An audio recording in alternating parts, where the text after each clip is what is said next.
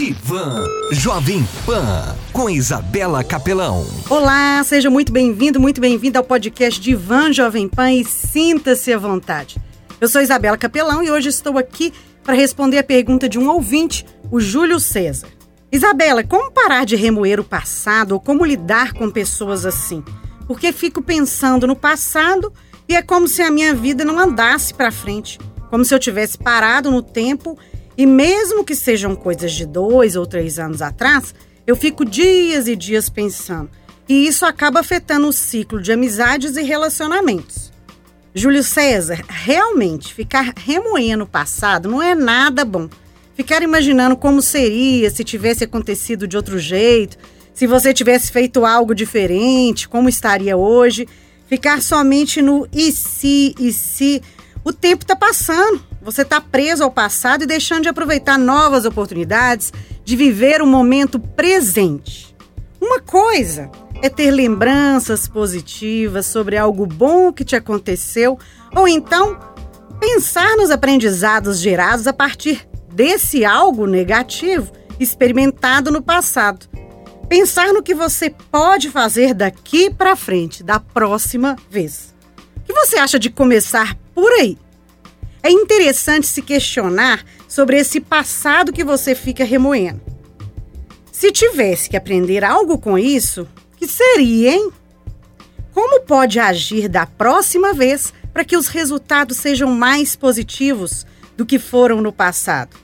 Responda isso de forma sincera. Então, como você pode fazer diferente da próxima vez e mudar o seu futuro, Júlio César? Então vamos lá. Escreva, imagine como você deseja a sua vida a partir do momento que você não está mais preso a esse passado. Você não está condenado. Escreva sobre o Júlio César do futuro próximo. Imagine vivendo essa experiência livre das amarras do passado. Talvez sejam novos relacionamentos, novas amizades, experiências, viagens. Imagine o tanto de coisa boa que você pode viver, curtir, experimentar, fazer diferente. Dê um primeiro passo, uma ação que pode ser feita de imediato para dar um empurrão e seguir em frente.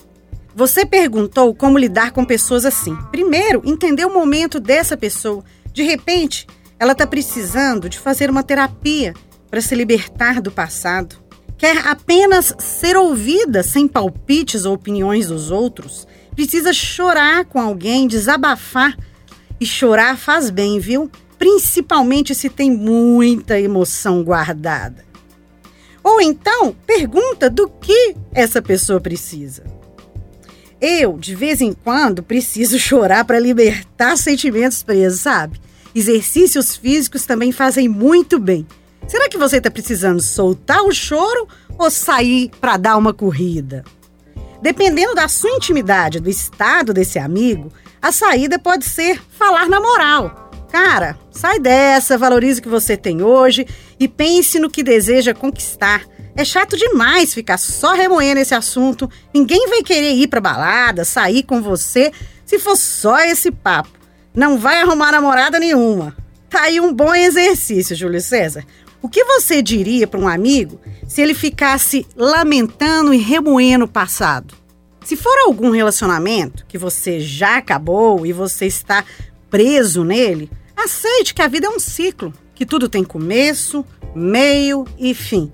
Pode ser difícil aceitar que algo acabou ou que você poderia ter feito diferente. Porém, ainda não inventaram a máquina do tempo para mudar as coisas do passado, igual o filme. Você tem que ligar então um filme novo, de volta para o presente. Bora lá? Eu te proponho mais um exercício. Eu gosto muito de perguntas e exercícios, porque a partir daí é possível você ampliar a consciência e entender o que está acontecendo. Vamos lá. Escreva todas as vezes que essas lamentações surgirem. Faça tipo um diário e identifique os pensamentos, quando eles surgem em sua mente, algo estimula. Que ganhos indiretos eles podem proporcionar a você? Evitar mudanças, se proteger de novas experiências, se punir por sentir culpa, medo de experimentar a mesma dor, necessidade de controlar, se manter como vítima? Pois é. O que você sente ao pensar no passado? Preste atenção nas suas emoções e sentimentos envolvidos, tanto aqueles que você deseja evitar, quanto aqueles experimentados nas situações passadas. Então, combinado? Vamos fazer esse diário aí com essas anotações? As respostas às perguntas e práticas dos exercícios vão deixar tudo bem mais claro para você. E um ponto importante: não fique se condenando por isso. Tenha consciência de que não tem como mudar o passado e sim o futuro. Crie esse mantra para você. O que passou, passou e não volta mais. O que tem agora é o presente para viver e o futuro para criar e planejar. Então, perdoe a si mesmo, permita-se seguir em frente e os outros também vão seguir. Desconstrua ideias fixas. Então, Júlio César, é preciso ter consciência de que você não tem controle em relação aos outros e situações. Você tem controle apenas sobre as suas emoções, seus pensamentos, atitudes e a maneira de lidar com as situações externas. Porém, tentar controlar tudo ao seu redor é ilusão e é desgastante. O que ainda te prende nesse passado? Ou seja, que ganhos você tem que te mantém preso a ele? Será que são maiores que os prejuízos, as perdas que pode ter se continuar desse mesmo jeito, remoendo? Além de afetar o seu ciclo de amizades e relacionamento, o quão ruim pode ser? Pense nisso e escolha seguir em frente. E você, ouvinte desse podcast, te convido a me seguir lá no Instagram, isabelacapelão.meusmiolos e no blog meusmiolos.com.br. Se tiver alguma pergunta, alguma dúvida, comentário, quiser bater papo, fazer terapia, mexer com seus miolos, me chama lá no direct, isabelacapelão.meusmiolos. E até o próximo podcast de Van Jovem Pan.